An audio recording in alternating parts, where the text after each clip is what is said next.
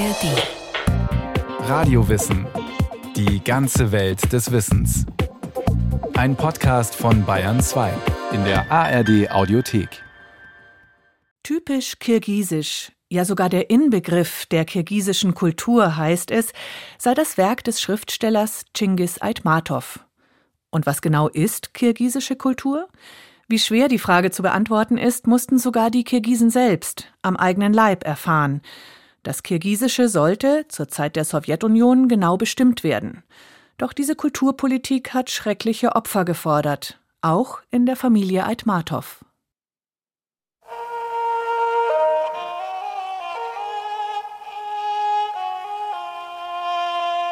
Nun sind wir am Fuß des Passes angelangt.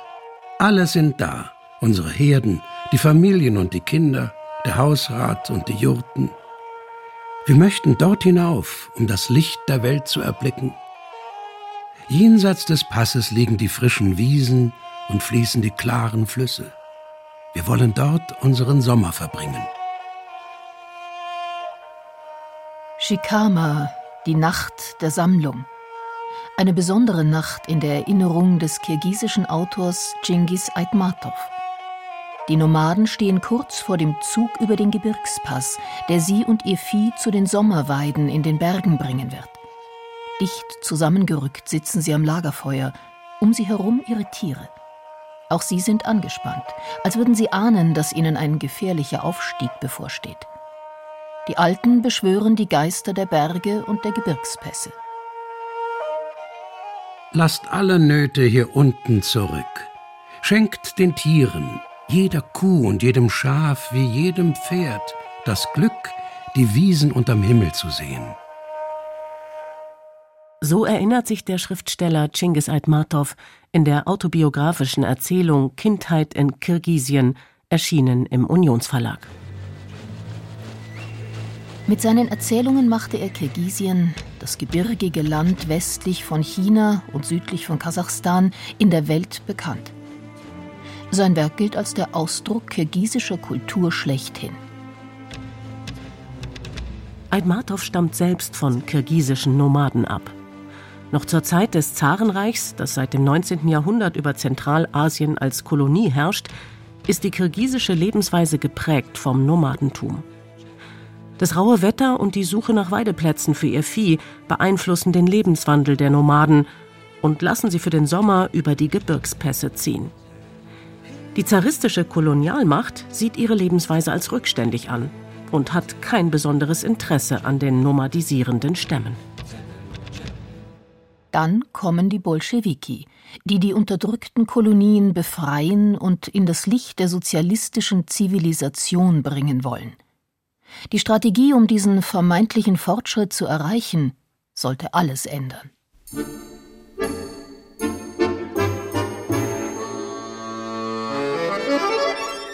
Lenin will den vielen verschiedenen Kulturen des ehemaligen Zarenreiches die sowjetische Ideologie nahebringen und ihre Unterstützung gewinnen. Er hält es für am effektivsten, dies in der jeweiligen Sprache zu tun. Er will die Botschaft an die jeweiligen kulturellen Gegebenheiten anpassen, um die Bevölkerung für die Sache der Bolschewiki zu begeistern. Doch den Menschen in den Peripherien fehlt oftmals die Bildung. Und eine Art Nationalbewusstsein, eine nationale Identität gibt es etwa bei den Nomaden in Zentralasien kaum. Lenins Strategie, Sozialismus durch Nationalismus zu vermitteln, muss also zunächst einen Schritt früher ansetzen und ein solches Nationalbewusstsein und die dafür nötigen Nationen erst schaffen. So beginnen in den frühen 1920er Jahren die Bolschewiki, Nationen voneinander abzugrenzen. Aber so einfach ist das in der Praxis nicht.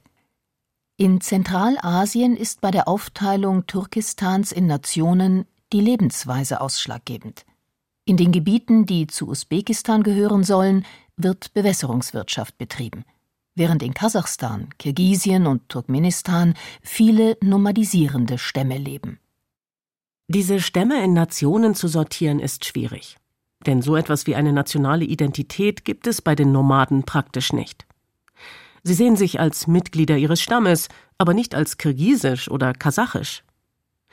Dennoch entstehen Mitte der 1920er Jahre mit Hilfe von Ethnologen verschiedene Sowjetrepubliken in Zentralasien, wie die kirgisische autonome sozialistische Sowjetrepublik. Zuerst werden die nationalen Sprachen modernisiert. Wo es bisher keine Schriftsprache gab, wie beispielsweise in Kirgisien, werden Sprachwissenschaftler beauftragt, diese zu entwickeln. Bibliotheken, Theater, Museen und Akademien werden in den 1920er und 30er Jahren von den Bolschewiki eröffnet und Verlage drucken nun hunderte Bücher und Zeitungen in der kirgisischen Sprache. Die kirgisische Bevölkerung wird alphabetisiert und junge Leute zum Studieren in andere Sowjetrepubliken geschickt. Ein wichtiger Schlüssel zum Erfolg der sowjetischen Nationalitätenpolitik sind die nationalen Eliten.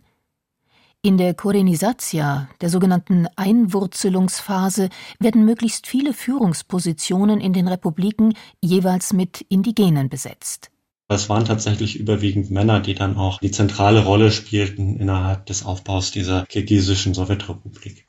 Der Vater von Chinggis Aitmatov, der war einer von diesen jungen Männern, die auch zu Funktionären wurden und relativ schnell dann aufsteigen konnten. So der Historiker Moritz Florin von der Friedrich-Alexander-Universität Nürnberg-Erlangen. Diesen sozialen Aufstieg verdankt Aitmatovs Vater Torekul seinem eigenen Vater Aymat, Chingis Großvater. Der wird als einer der ersten aus seinem Nomadenstamm sesshaft und findet Arbeit beim Eisenbahnbau. So kann er Torekul eine Ausbildung auf einer russisch-kirgisischen Schule ermöglichen. In den 1930er Jahren ist Torekul Gebietssekretär der Kommunistischen Partei und setzt sich für die neue sozialistische Kultur ein. Seine Frau Nagima ist Abteilungsleiterin der kommunistischen Jugendorganisation Komsomol.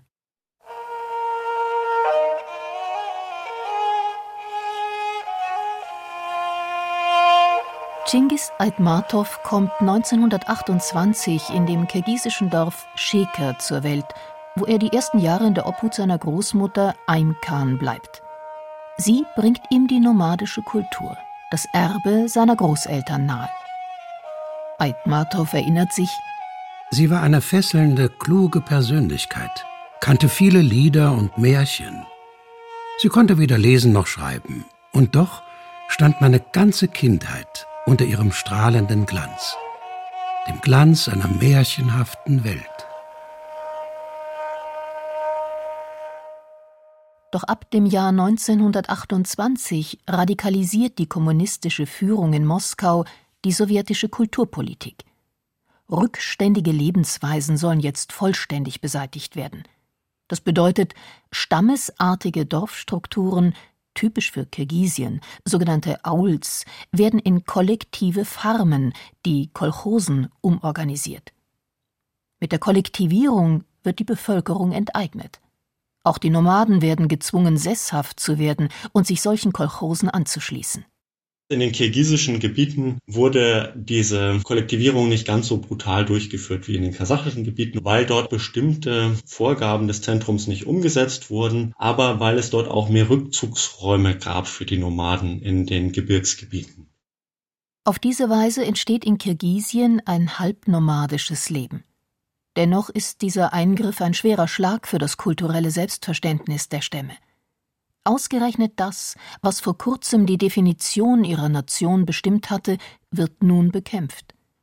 Die Ziele scheinen widersprüchlich. Die tribalen Strukturen der Nomadenkultur sollten zerstört und gleichzeitig eine nationale kirgisische Identität geschaffen werden. Zu nationalen Identitätsmerkmalen werden deshalb lediglich einzelne Elemente des Nomadenlebens erklärt wie die typisch kirgisische Jote mit bunten Teppichen und Fellen oder das Epos Manas. Es erzählt das Leben des kirgisischen Kriegers Manas und ist, je nach Fassung, 30 Mal länger als Homers Ilias. Seit Hunderten von Jahren überliefern spezielle Barden, die Manashis, dieses Epos mündlich. In der Sowjetunion wird es erstmals vollständig aufgeschrieben, mit wichtigen Konsequenzen. Daraus ergibt sich dann aber auch ein breiteres Nationalbewusstsein, das sich eben auf diese Elemente bezieht. auf die gemeinsame Sprache, auf die gemeinsame Kultur und Lebensweise und auch auf eine gemeinsame Literatur, beziehungsweise in diesem Fall auch das Epos Manas. Genghis Aitmatov erlebt bei seiner Großmutter die letzten Nomadenzüge seiner Sippe. Als sie stirbt, verlässt er Sheka und wird ab da von seinen Eltern zweisprachig auf Russisch und Kirgisisch erzogen. Doch die Familie sollte bald ihr Ansehen verlieren.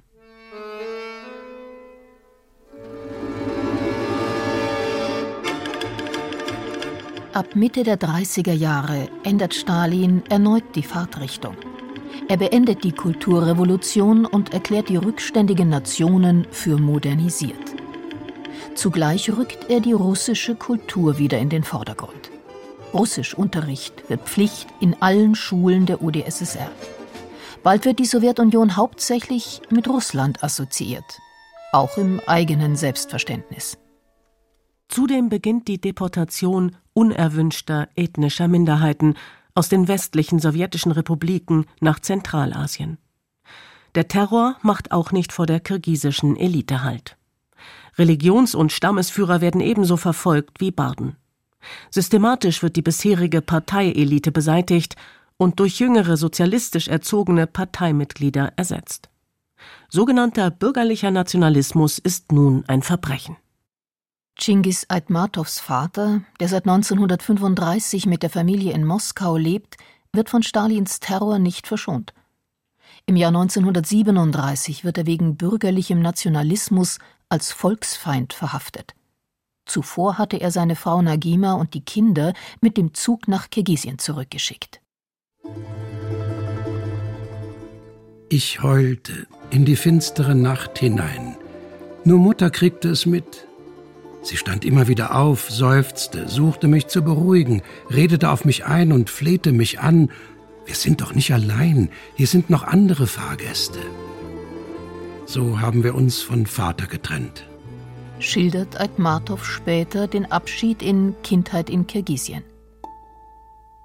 Die Familie weiß nicht, dass Torekul im November 1938 nahe der kirgisischen Hauptstadt mit 137 anderen sogenannten Volksfeinden erschossen wird. Erst knapp 60 Jahre später findet Chingis Aitmatov die Überreste seines Vaters in einem unmarkierten Massengrab.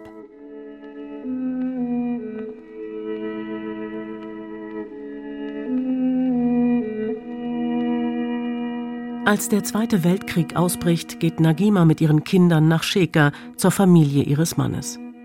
Bald muss Chingis die Schule aufgeben und mit nur 14 Jahren als Sekretär des Dorfsowjets arbeiten. Er ist einer der wenigen im Dorf, der Russisch spricht und die Gestellungsbefehle und Todesnachrichten von der Front übersetzen kann. Frauen und Kinder heulten los und jammerten. Die Nachbarn und die Verwandten stimmten in die Klage um die Gefallenen mit ein. Ich stand dabei und machte Schreckliches durch so Aitmatov in Kindheit in Kirgisien. Der Zweite Weltkrieg, in der Sowjetunion auch der große Vaterländische Krieg genannt, bedeutet einen weiteren Einschnitt in den kirgisischen Alltag. Viele Menschen, darunter auch die übrigen Kulturschaffenden, verlassen ihre Heimat, um sie an der Front im Westen zu verteidigen. Dieser Krieg ist die erste Kollektiverfahrung der Sowjetrepubliken. An der Front treten die unterschiedlichen Nationalitäten miteinander in Kontakt und kämpfen für ein gemeinsames Vaterland. Nach dem Krieg holt Chingis Aitmatov seinen Schulabschluss nach und studiert Veterinärmedizin in der Hauptstadt Frunse. Während seines Studiums beginnt er Kurzgeschichten zu schreiben. Schließlich immatrikuliert er sich 1956 am Maxim Gorki Literaturinstitut in Moskau. Bald arbeitet er als Schriftsteller und schreibt für die Parteizeitung Pravda. Während Aitmatov seine ersten Schritte als Autor macht, taut die sowjetische Kultur auf. Seit Stalins Tod 1953 beginnt eine zögerliche Aufarbeitung der Schrecken des Stalinismus. Für die kirgisische Bildungselite bedeutet das vor allem eine Reflexion über den eigenen Status in der Sowjetunion. Die UdSSR präsentiert die zentralasiatischen Republiken als exzellente Beispiele für die erfolgreiche Entwicklung ehemaliger Kolonialstaaten. Doch die Übergriffigkeit des Zentrums im stalinistischen Terror wirft nun nach dessen Tod für die Bildungselite die Frage nach der Selbstbestimmung auf.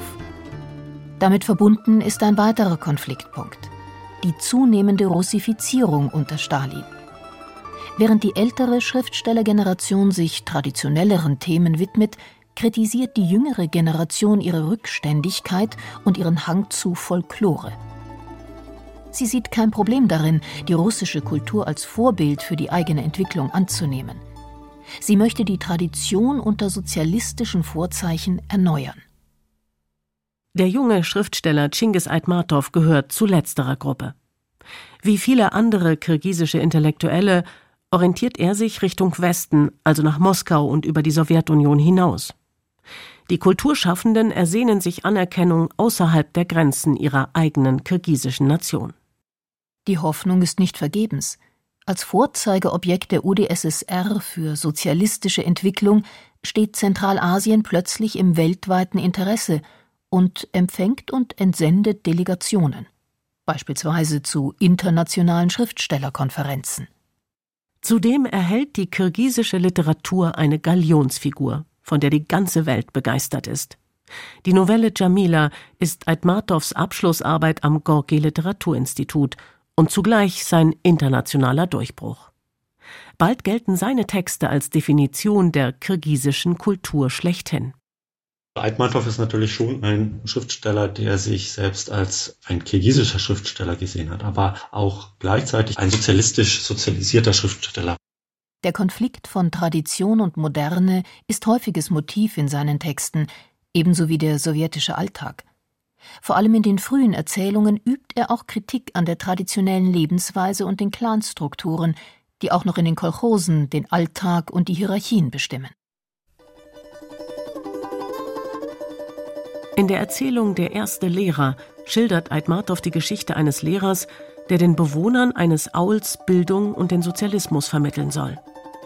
Schließlich verhilft dieser einer talentierten jungen Kirgisin zur Flucht vor den traditionellen patriarchalen Strukturen ihres Heimatdorfes.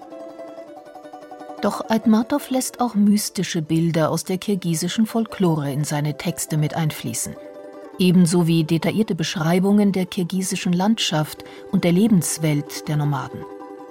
Ein Beispiel dafür ist Abschied von Gülsari, eine Erzählung, die die Kollektivierung und den Schrecken des Stalinismus reflektiert. Das alles geschieht auf einer Reise zu Pferd vor dem Hintergrund majestätischer Bergketten.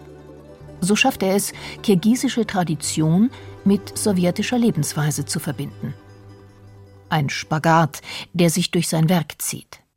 Ein weiteres Motiv seiner Werke sind starke Frauenfiguren, die mit zentralasiatischen Stereotypen brechen. Sie gestalten als sozialistische Heldinnen die Entwicklung der Kultur aktiv mit und halten zugleich kirgisische Traditionen am Leben.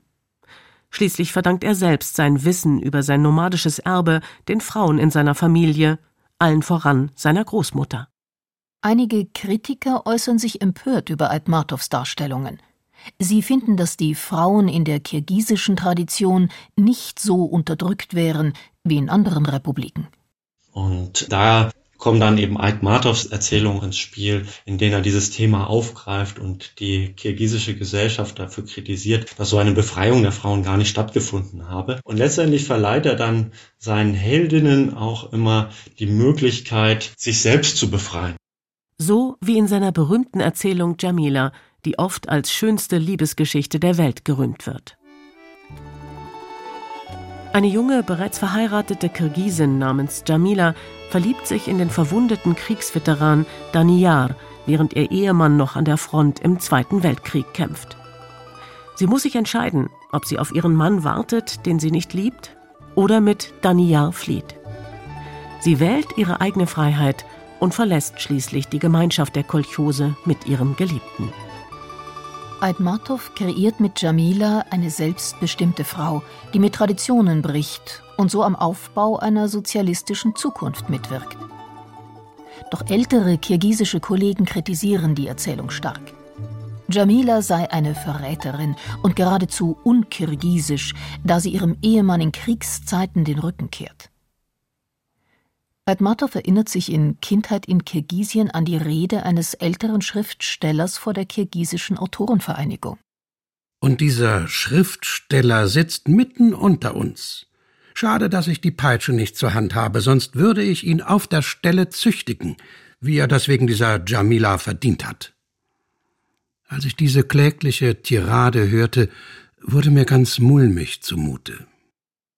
Neben seiner literarischen Arbeit ist Aitmatov von 1986 bis 1994 Vorsitzender der kirgisischen Autorenvereinigung und belegt immer wieder hohe Posten in der Politik.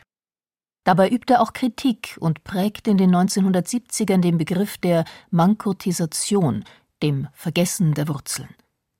Er beruht auf der kirgisischen Legende von Mankurt, einem Jungen, der von einem fremden Stamm geraubt und erzogen wird, bis er seine Heimat vergessen hat. So wie die Sowjetunion die kulturellen Wurzeln der Kirgisen zu verdrängen versucht habe. Insbesondere in seinen späteren Werken wurde diese Kritik immer deutlicher und er hat sich dann auch für die Unabhängigkeit der kirgisischen Sowjetrepublik eingesetzt.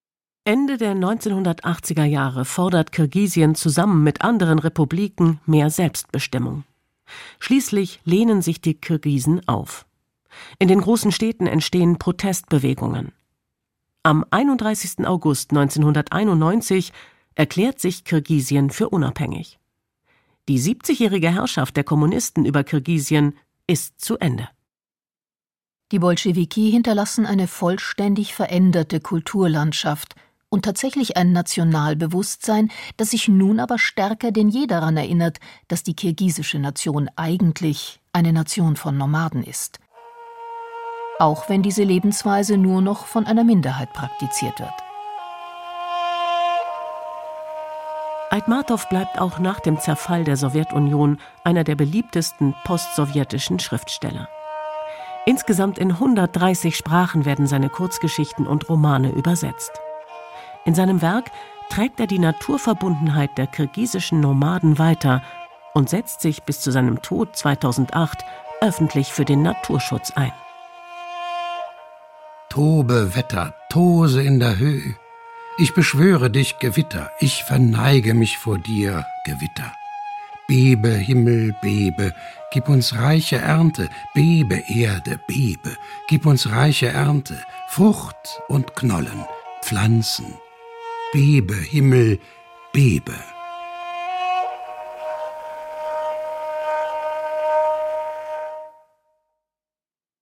Fiona Rachel Fischer über Chingis Aitmatov und Kirgisien. Kurz vor dem Zerfall der Sowjetunion wurden dort 128 Nationalitäten und Ethnien gezählt. Erst da wurde deutlich, wie unterschiedlich die Bevölkerung war.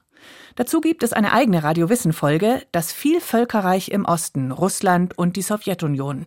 Und in dem Podcast Alles Geschichte, History von Radio Wissen, gibt's eine ganze Staffel mit dem Titel Die UdSSR und der Westen. In der ARD Audiothek und überall, wo es Podcasts gibt.